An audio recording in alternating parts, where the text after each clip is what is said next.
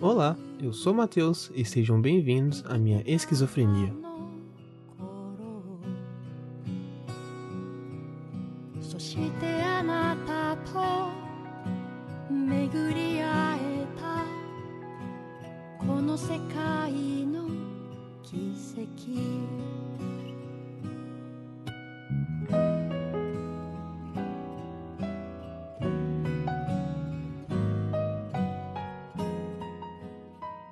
Palavras que Borbulham como Refrigerante é uma animação lançada em 22 de julho de 2021 na Netflix, que, segundo a sinopse da própria Netflix, conta a história de um garoto tímido que escreve poemas haikai e uma garota alegre que se conhece e passa um verão mágico juntos. É um filme dirigido pelo Kyohei Ishiguri, que, pelas minhas pesquisas, acho que é a primeira longa-metragem que ele dirige mas não é o primeiro trabalho dele. Ele já dirigiu Your Life in April, mas não foram não foi a série inteira, foram alguns episódios e, e é escrito pelo Dai Sato, que já trabalhou em Cowboy Bebop. A princípio, vendo a animação desse desenho, é, você imagina que ele é uma coisa meio um anime da Trigger, sabe? Aquela animação mais estilizada, assim, fugindo um pouco do padrão do anime japonês. Eu mesmo achei que era um, um anime da Trigger quando eu vi o trailer, quando eu vi ele exposto na Netflix, eu achei que era da Trigger. E você que não conhece a Trigger, a Trigger fez Little Witch Academia e Kill la Kill, que são esses animes mais caricatos, com cores vibrantes, não importa a história que ela queira contar. E é uma coisa que foge bem do padrão japonês de fazer um desenho, fazer um anime. Como já é de se pensar, Palavras que Borbulham como Refrigerante é uma animação que vem muito do fluxo de Your, Your Name, dirigido pelo Makoto Shinkai. E a Netflix já conseguiu trazer algumas coisas muito interessantes dessa pegada, desse romance, com, com, com meio conto de fada mais fantástico sobre o cotidiano, dando dois exemplos de animações que eu considero muito boas desses estilos da própria Netflix são Olhos de Gato e Shinki Oriori. Palavras que borbulham como refrigerante é um romance cotidiano sobre dois jovens. Não é nada muito grandioso, mas ele não se propõe a ser grandioso. Esse anime é quase um poema. Ele tem uma história muito boa, ele tem personagens muito personagens muito, muito cativante, mas eu não sei se ele é um anime muito memorável ou muito marcante, e é sobre isso que eu quero falar um pouco nesse episódio.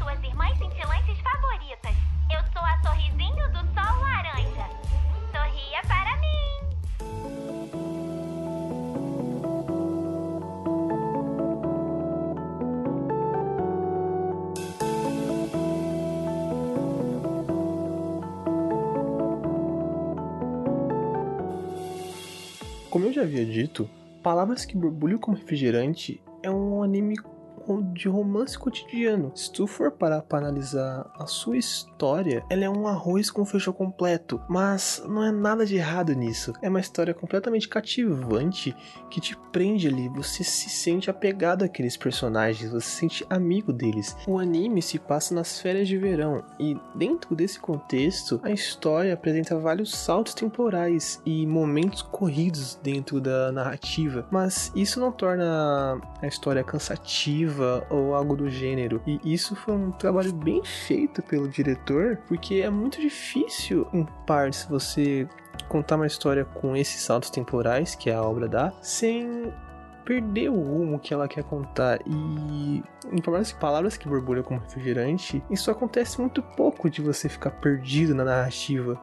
E isso foi é muito bom para você, pro, pro contexto daquela história, para você não ficar perdido naquela história e você perder interesse nela. Você achar que aquilo tá muito chato, coisa parecida. E indo um pouco os personagens principais que tem a história, o, acho que o personagem principal dela é o Cerejinho, que é um garoto escritor de poemas haikai que são pequenos poemas, não chega a ser um poema completo, são coisas bem curtas e que todo momento que se passa a história, ele tá com um fone de ouvido, mesmo ouvindo nada dele nele. Ele gosta de ter aquilo como um mecanismo de defesa para se isolar do mundo exterior, se isolar de tudo. Ele se esconde dentro daqueles fones de ouvido, evitando as pessoas, evitando a conversa, esse, esse tipo de coisa. Mesmo ele sendo extremamente talentoso com Haikai, ele não consegue ele não consegue expressar em palavras aquilo, ou seja, ele, quando ele escreve uma coisa, ele tem medo de expor isso para fora. E no total oposto do Cerejinha, tem a segunda personagem principal dessa história, que é a Sorrisinho, que é uma garota extremamente extrovertida, conhecida pela internet, que hoje ela seria uma TikToker, uma coisa assim, um paralelo com o nosso mundo real, né? Porém, os dois têm uma coisa em comum que é a insegurança. A Sorrisinho tem uma segurança muito forte com o seu dente,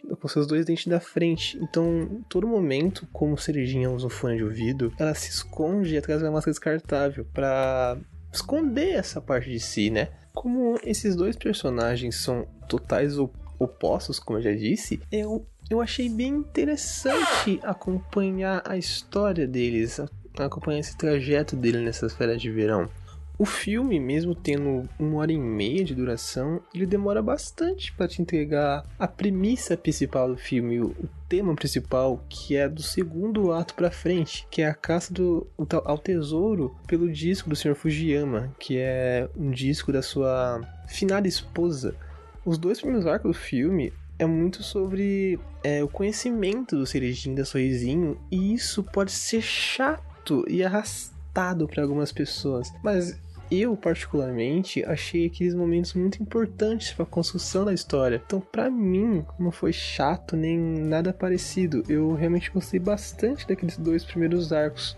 Eles são bem importantes para você conhecer os dois personagens, você se apegar a eles. Não só os dois personagens, mas a todo aquele universo que eles estão incluídos, a todos os amigos dos personagens, tanto do, do Cerejinha quanto da Sorrisinho. E é uma relação muito orgânica que eles transmitem nesses momentos. É, você aceita que duas pessoas completamente opostas conseguem ter uma amizade tão gostosinha de acompanhar? Do momento da confusão que eles trocam o celular sem querer até o momento que eles se tornam amigos é algo completamente não forçado. Aquilo realmente poderia acontecer. Você sente que uma amizade poderia surgir assim, meio que do nada, entre muitas aspas. E é muito legal ver que, desde os primeiros diálogos entre o Cerejinha e, o e a Sorrisinho, o Cerejinha aprende muito com esses diálogos. A Sorrisinho, mesmo de forma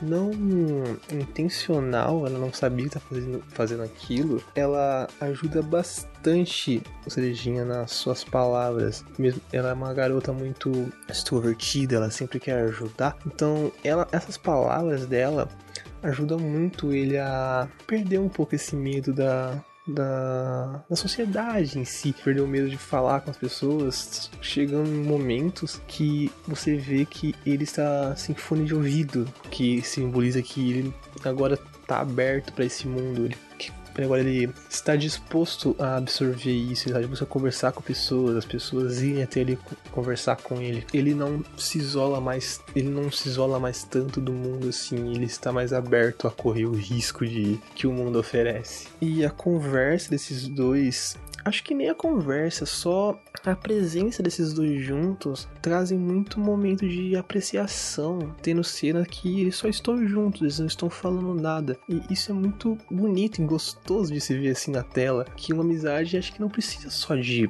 conversa, acho que esses momentos de silêncio entre duas pessoas também são bastante importantes para construir uma amizade. E esses momentos de apreciação te torna mais próximo daquela história, te torna mais envolvido com aquilo. Você se sente muito amigo daqueles dois, você queria estar ali junto com eles. Eu não diria que a principal coisa que esse filme tem a oferecer é o romance. Eu diria mais que é sobre a descoberta dos personagens, a aceitação deles, seja a sorrisinho, a sua aceitação própria com seu sorriso e tudo mais, ou cerejinha, a aceitação dele de se expressar melhor, o conhecimento dele de se expressar melhor. A história combina muito bem com a animação extremamente colorida. Porém, uma coisa que eu achei muito pouco, mas pouco explorada foi sua trilha sonora, que poderia ter deixado essa animação muito mais memorável, digamos assim. Se tivesse um pouquinho mais de carinho pela trilha sonora, principalmente no meio do, no meio pro final do seu filme. Mesmo no final eles não poupando esforços para tentar te fazer chorar com aquela trilha sonora absurda que eu não sei se é uma música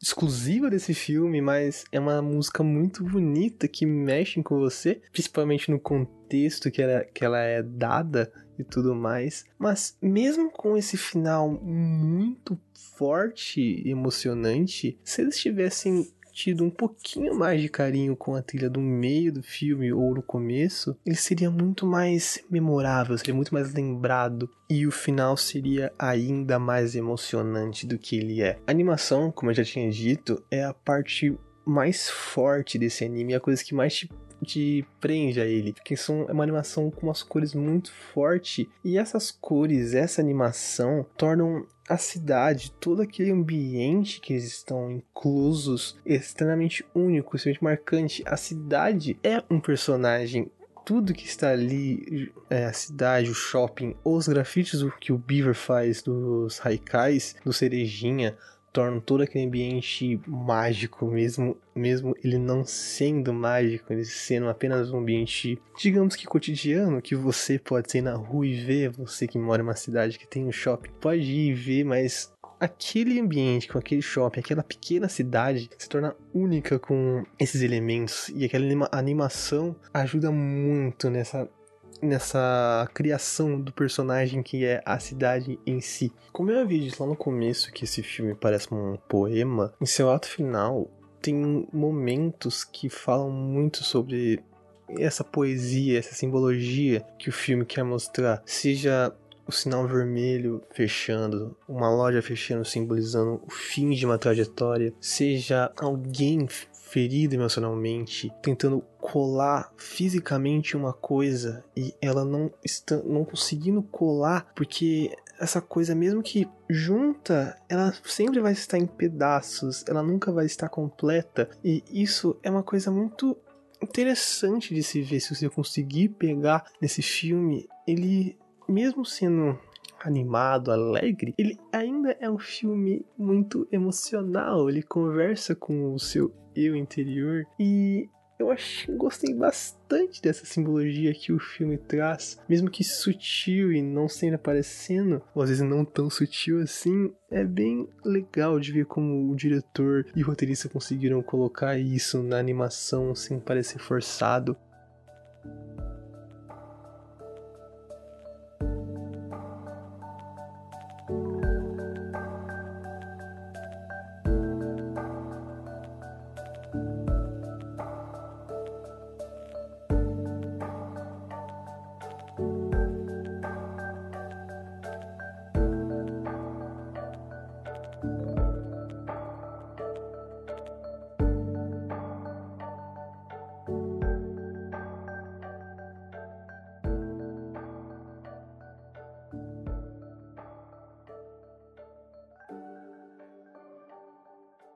Palavras que borbulham como refrigerante não é o Your Name da vida. Ele é apenas uma história de romance adolescente com muitos clichê, clichês do gênero. Mas mesmo assim, é um bom filme. Ele consegue te cativar em muitos momentos. É um bom romance, ele vai te emocionar. Mas não cria muita expectativa, porque ele não é uma coisa muito memorável. Você não vai falar, pensar, esse filme mudou minha vida. Mas ele é um bom filme para você assistir naquela semana que você tá cansado, você só quer sentar e assistir uma coisa que leve, que vai te emocionar, que vai te fazer sorrir, fazer, que vai fazer você alegre naquele momento. Mesmo que você não goste de um romance clichê, ele vale a pena conferir é, palavras que borbulham como refrigerante, seja por sua animação, seja pela sua história bem contada. É muito satisfatório você acompanhar a evolução dos personagens, a aceitação dos dois, a aceitação daquele sentimento que eles eles. E isso vai te envolvendo, mesmo você não gostando de alguma coisa muito clichê, um romance muito clichê. Ele tem um final aberto, então você consegue muito teorizar, entre aspas, o que acontece com a cerejinha e o sorrisinho. Você consegue ter essa discussão pós-filme. Mas, acima de tudo,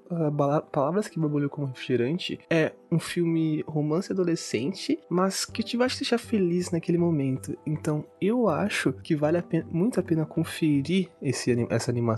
Nem que seja só para você vislumbrar aquela animação colorida, muito bem feita. Caso você queira assistir, ele ainda está disponível na Netflix.